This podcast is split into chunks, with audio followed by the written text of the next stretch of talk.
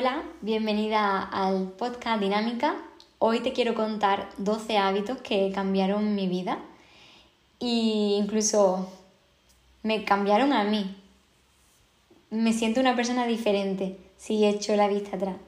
Puedes seguirme por Instagram, por mis redes sociales, en YouTube, donde muestro mis hábitos, mis comidas, mis entrenos y así puedes motivarte.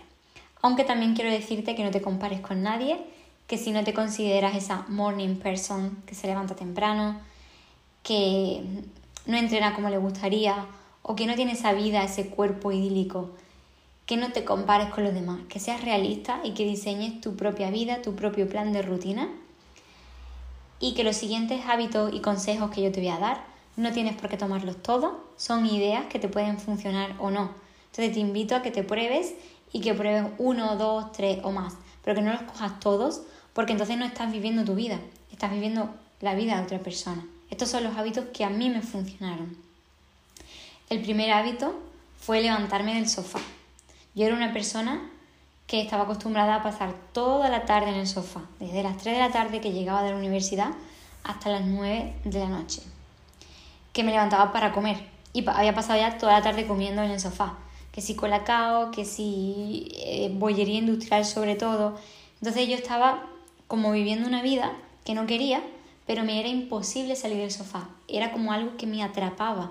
Y yo sabía que para lo que quería conseguir, para alejarme del sobrepeso, de tener otro cuerpo, tenía que moverme.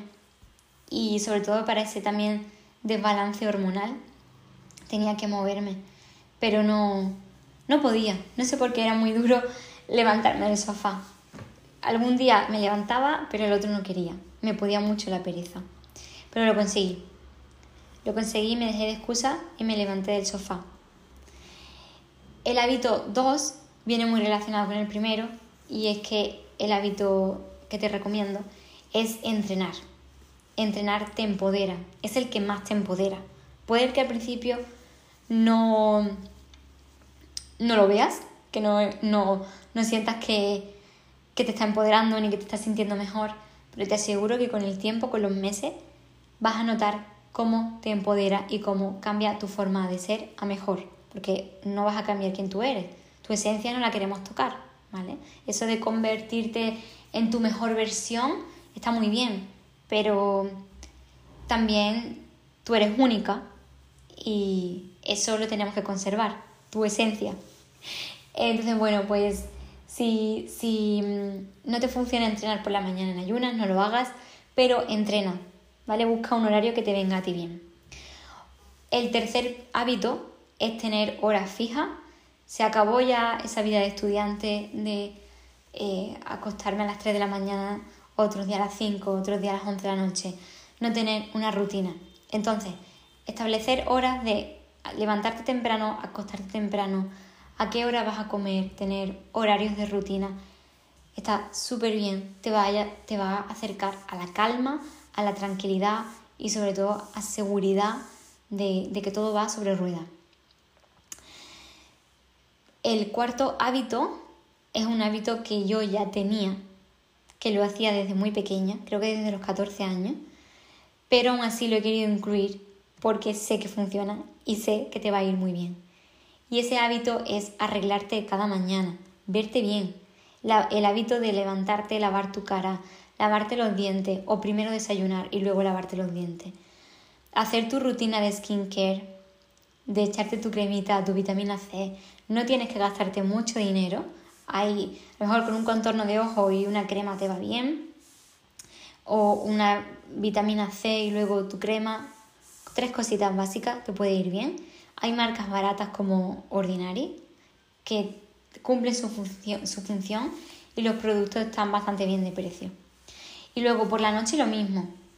Tu doble limpieza, tu rutina de skincare, no te acuestes con el maquillaje, por favor. Me parece eso muy asqueroso. sí, de verdad, lo siento, pero no me gusta nada. Y lavarme los dientes, por supuesto, antes de acostarme. Entonces, creo que todo esto es una forma de autocuidado, de quererte, de cuidarte, de valorarte, de pasar tiempo contigo misma. Incluso yo me hago unos masajes en la cabeza, porque yo me he hecho también un serum en las puntas antes de acostarme, o a lo mejor algunos días sí, otros días no. Y me masajeo eh, las puntas, ¿no? Me, me echo el serum, pero luego me voy arriba, a, la cabeza, me doy un masaje capilar y me relajo y me voy a la cama con mucho menos estrés. Mi, mi novio me mira con una cara, pero yo creo que en verdad es envidia, de verdad. tú no tengas vergüenza por lo que tú hagas por ti, ni por lo que vayan a pensar, a pensar los demás de lo que estás haciendo. De hecho, muchas veces esas personas que te critican o te miran mal es porque te envidian, porque realmente quieren hacerlo, pero no se siente con la suficiente autoestima y seguridad para hacer lo que tú haces. El quinto hábito que me ayudó y que lo sabes seguro es ir al nutricionista, porque yo estaba acostumbrada a hacer dietas baratas de 30 euros, de herbolario, de farmacia, que me llevaba mi madre, porque yo le pedía ese consejo a mi madre y no me funcionaban. Yo me quedaba con más hambre, me ponían comidas que no me saciaban y al final terminaba aumentando de peso cada vez que hacía una dieta. Entonces cuando yo conocí a un nutricionista de verdad que me enseñó a comer, me enseñó a hacer comidas divertidas, hacerlo todo fácil, empecé a darme cuenta de que podía perder peso comiendo más de lo que estaba comiendo antes, pues ahí se convirtió la nutrición en mi pasión. Y el siguiente punto va muy relacionado. El siguiente punto es que hagas las comidas divertidas, bonitas, ricas, que comas despacio, que disfrutes del plato que estás teniendo, sin el móvil, sin distracciones, que te concentres en ese plato. Y a mí me dicen, me han dicho por Instagram, es que tú haces las comidas muy bonitas, muy aesthetic. Ya, ya, pero yo no lo hago así porque tenga que conseguir clientes y tengo que hacerlo todo bonito. No, no, yo lo hago así porque quiero, porque me gusta, porque me han enseñado, es mi rutina. Obviamente no todos los días me queda bonito el plato, pero no es que no le hago fotos. O sea, vamos a ser realistas. Solo nos hacemos fotos cuando nos vemos bien, cuando nos sentimos guapas, hacemos fotos al plato cuando está bonito. En redes sociales mostramos lo que queremos mostrar. A veces sí que mostramos realidad, sobre todo en mi canal de YouTube sí que muestro mucha realidad. obviamente vas a ver platos bonitos también y tal, pero de hecho hace poco mostré un día en el que me encontraba fatal, día uno de menstruación, y ya está. Pero la realidad es que no siempre mostramos la realidad. Me voy a repetir, la realidad es que mostramos las cosas bonitas. Pero es eso, que hacer tus comidas divertidas, atractivas, te va a entrar primero por los ojos y va a ser mucho más fácil comértelo. El séptimo punto es que mantengas tu casa y tu espacio limpio y organizado. Que, que no tienes que limpiar todos los días. Eh, puedes establecer un día o dos a la, semana de limpieza, pero diariamente eh, organizar, ¿no? Lavar los platos, eh, limpiar tu escritorio, hacer tu cama o mm, organizar, ¿no? Un poco todo eso te va a ayudar a encontrarte mucho mejor y a sentirte mucho más productiva, aunque no hayas limpiado. El punto octavo, el octavo hábito, fue leer y escuchar podcasts. Como te decía, yo venía de ver telenovelas, un contenido que no me hacía crecer como persona, y empecé a leer y a escuchar podcasts. Al principio no me gustaba leer y de hecho leía lo que me recomendaban mis amigos, de lectura de amor, de novela, de policía, de historia de España, historia de la guerra mundial y me gusta más ver, ver películas de ese tipo pero no leer. Entonces cada vez que cogía un libro lo dejaba, nunca podía terminarlo y yo me sentía mal conmigo misma por eso. Hasta que descubrí que lo que me encanta leer son libros de autoayuda, de nutrición, de hábitos, mm, de mi emprendimiento, de desarrollo personal, de empoderamiento femenino. Y ahí fue cuando dije, vale, sí que te gusta leer, porque ahora mismo no puedes parar de leer este libro. Que mi novio me regaña por las noches y me dice, puedes apagar la luz, que quiero dormir. Y yo, pero si es que quiero leer el libro, quiero acabarlo. Entonces mm, me di cuenta de que me gustaba leer, pero que no estaba leyendo lo que realmente yo quería. Y luego también escuchar podcast los días que no te apetezca leer o no te apetece leer de verdad porque no te gusta, puedes escuchar audiolibros. o podcast, que son eh, los audiolibros, son los libros pero escuchados. Así que esto es un gran tip que puede abrirte mucho la mente y aprender mucho sobre muchos temas. El noveno hábito que me ayudó a encontrarme mucho mejor fue mantener los niveles de azúcar en sangre más estables, ¿no? niveles mm, adecuados de azúcar en sangre. Porque esto calmó mi ansiedad por la comida, mis antojos, mis atracones y me ayudó a mantenerme con esa calma. Se consigue comiendo verduras verdes, la suficiente proteína, grasa saludable, no abusando de la cafeína, no tomando bebidas energéticas, haciendo deporte diariamente, andando, caminando, también el caminar diariamente para e-, evitar el insomnio, evitar el estreñimiento. Y eh, también me, ayuda mucho a encontrar la calma y mantener esos azúcares, esos niveles de azúcar en sangre estables. Me ayuda mucho a tomar el té matcha, mi latte matcha, me encanta. Pero si a ti no te gusta, no tienes por qué hacerlo. Hay una chica por Instagram que me dijo, Kelly, ¿me puedes dar un consejo? Lo he intentado todo, he probado el matcha de todas las formas y no, me gusta. ¿Qué puedes hacer? Nada, no lo tomes. Yo jamás comería algo que no me guste o me bebería algo que no me guste. Por tanto, por mucho que te digamos que el té tiene antioxidantes, que ayuda a calmar, porque tiene L-teanina, que es una sustancia que te despierta pero te mantiene calmada, no como la cafeína, ¿no? Aunque yo te digamos todo esto, no tienes por qué tomarte matcha.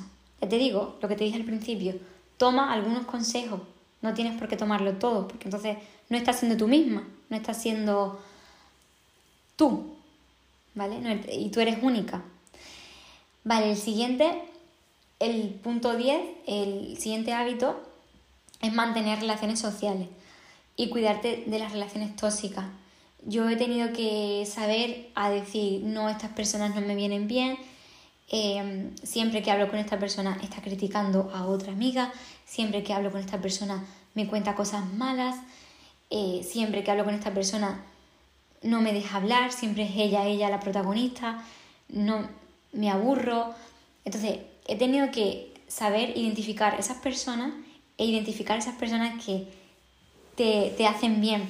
Obviamente tu amiga puede tener un mal día y, contarte algo negativo y, decirte que no está bien y criticarte a alguien algún día, pero tú me entiendes, ¿no? El, el estar siempre con esa toxicidad. Entonces, dicen que somos eh, la media de las cinco personas con las que pasamos tiempo, incluido el contenido que consumen. Entonces yo tuve que dejar de seguir cuentas que no me gustaban, que no me hacían bien, incluso cuentas de nutrición, que siempre estaban analizando productos en el supermercado, que si esto es más saludable, que si no, que si este alimento es apto, no apto. Oye, pero ¿por qué es apto o no apto? Mm, cosas así, ¿no? Y, y, también incluso con familiares que, que tú dices, que ¿cómo voy a dejar de hablar a esta persona? ¿Cómo voy a dejar de ver a esta persona si es familia mía?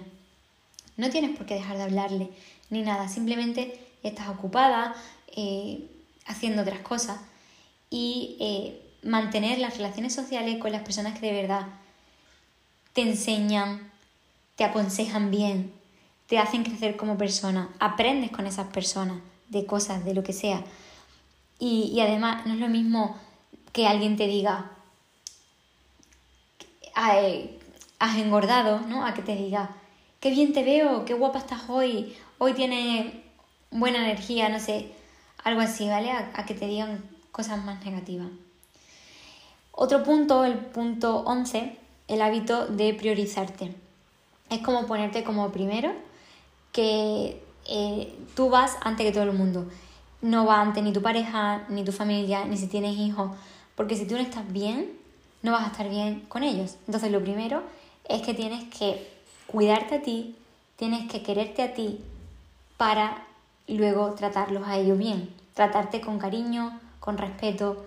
Yo tengo clientas que me han dicho, qué desastre soy, Kelly, esto lo he hecho mal, mm, mm, se me ha olvidado la cita, lo que sea. No, no, no. Tú no eres un desastre, tú no haces las cosas mal, no puedes hablarte hacia ti misma. Entonces tienes que empezar a hablarte con cariño y con respeto. Y cuando empieces a hacer esto y lleves un tiempo, sí que verás resultados. Y también un poco perder el miedo a equivocarte, perder el miedo a, a que te rechacen, perder el miedo a estar sola. Disfruta ese tiempo de estar sola, de ir a tomarte un café y apuntar todos estos puntos en una libreta, ¿por qué no? Y planificar tu rutina, ¿vale? El punto 12, el hábito 12 que a mí me ayudó muchísimo a cambiar mi vida y que hoy día sigo haciéndolo y creo que nunca voy a dejar de hacerlo, es planificar mi semana y planificar mi día. Sí, como un tipo journaling, como un journal que te levantas por el día y dices, ¿cómo va a ser mi día? ¿Vale? Un journal empieza como agradeciendo tu día, como diciendo, agradezco por lo que tengo, agradezco por cómo me siento, agradezco por tener esto o porque estoy notando cambios en mí misma. Pues algo así, pero con planificar. Entonces yo me levanto y planifico mi día. Veo, eh, antes lo hacía escrito, ¿no? Ponía 8 de la mañana voy a correr o voy a trabajar, lo que sea. 9 de la mañana desayuno. Y, y pongo, ponía todo mi día por horas. Luego a las 7 de la tarde entreno, o 6 de la tarde entreno a la hora que entrene. Lo escribía todo. Actualmente tengo el Google Calendar, que es una aplicación, entonces ahí organizo mi día y suelo hacerlo el día de antes o la mañana temprano y ya veo cómo va, a cómo va a ser mi día. Y eso me ayuda a tenerlo todo seguro y si hay algo que no he hecho, no pasa nada, lo dejo para el siguiente día. Y luego también planifico mi semana. Por ejemplo, los domingos o los sábados planifico cómo va a ser mi semana siguiente. Y pongo, pues el lunes quiero hacer esto, el martes esto, y planifico ahí la compra semanal. Por ejemplo, yo hace muchos años tenía otro trabajo diferente y entre semana no podía hacer la compra, me era imposible. Entonces yo estoy acostumbrada a hacer la compra los sábados por la mañana. Y a día de hoy sigo haciéndolo, aunque algún día puede que cambie, porque ya no tengo esa presión, puedo hacer la compra otro día. Entonces, planificas tu día, ¿no? Y yo pongo mi día de limpieza. Mi día de limpieza son los miércoles y los sábados, por ejemplo, por la mañana, después de hacer la compra, eh, cambiar la sábana, todo eso lo tengo apuntado. Y, y hago como un esquema, ¿vale? Como un plan nutricional, como de lunes a domingo, y con sus horas o los días. Depende si estás organizando la semana o el día.